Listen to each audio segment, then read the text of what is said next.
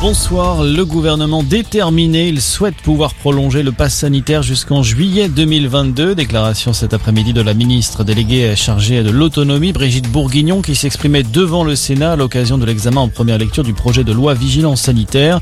De leur côté, les sénateurs souhaiteraient limiter cette prolongation au 28 février. Nouveau tour de vis en Loire-Atlantique. Le port du masque redevient obligatoire dans les lieux fermés de 68 communes du département. Ça concerne notamment les bars, restaurants, cinémas, théâtres et musées. Décision du préfet après un rebond de l'épidémie de coronavirus sur ce territoire. Le taux d'incidence atteint désormais les 67 cas pour 100 000 habitants.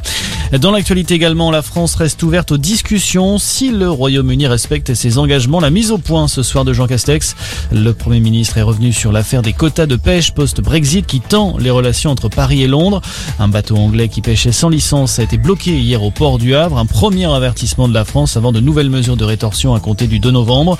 Le gouvernement britannique joue lui la carte de l'apaisement en appelant à aller vers une désescalade. Nouvelle journée pleine d'émotions au procès des attentats du 13 novembre 2015 avec un témoignage poignant à la barre, celui d'Arthur Desnouveaux. Le président de l'association Life for Paris est rescapé de l'attaque du Bataclan et longuement revenu sur cette soirée d'horreur.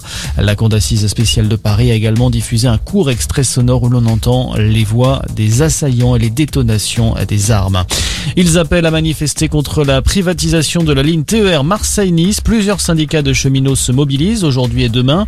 Ils s'inquiètent notamment des conséquences sur l'emploi. Le projet a été validé ce matin par le Conseil régional de Provence-Alpes-Côte d'Azur. L'exploitation de la ligne jusqu'ici gérée par la SNCF sera confiée dès 2025 à la société privée Transdev, une première en France. Et puis en foot, coup dur pour le PSG. Kylian Mbappé est forfait pour la réception de Lille demain soir en championnat. L'attaquant français est souffrant. Voilà pour ce tour du monde de l'actualité en deux minutes. Bon début de soirée à tous.